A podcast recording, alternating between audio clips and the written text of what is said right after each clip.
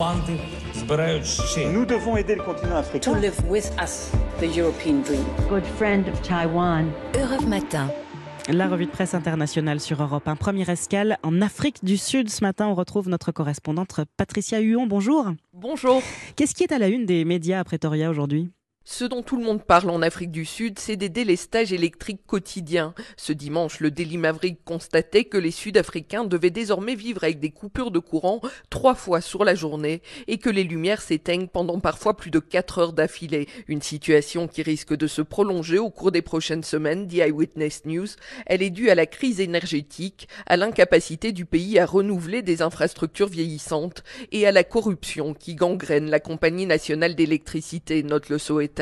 Le Mellen Guardian évoque la frustration grandissante des Sud-Africains face au délestage ainsi qu'à la forte augmentation du prix de l'électricité.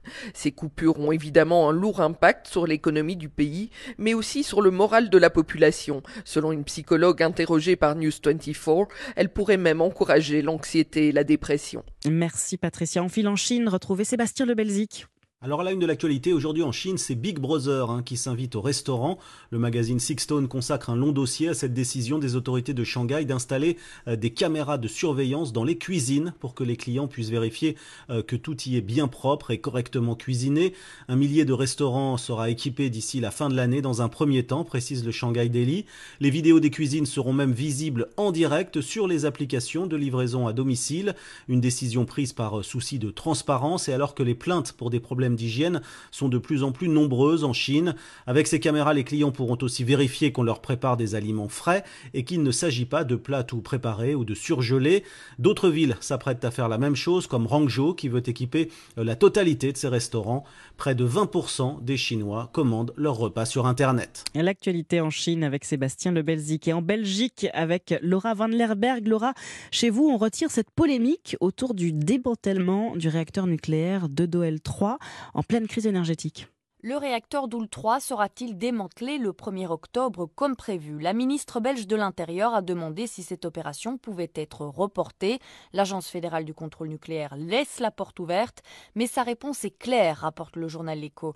Dans les faits, il est trop tard pour changer de plan, écrit-il.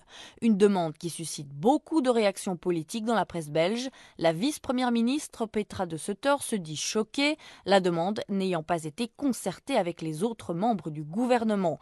Mais pour d'autres partis politiques, ne pas examiner cette piste serait irresponsable, c'est ce que relate la Libre Belgique. Près de 20 ans plus tard, le monde politique belge continue à jouer avec le nucléaire, écrit le journal Le Soir, avant de conclure inquiétant autant qu'affligeant. Merci Laura Van Lerberg, merci à tous les trois. Retour à Paris dans un instant, c'est Dimitri Pavlenko qui prend le relais sur Europe 1. tout de suite.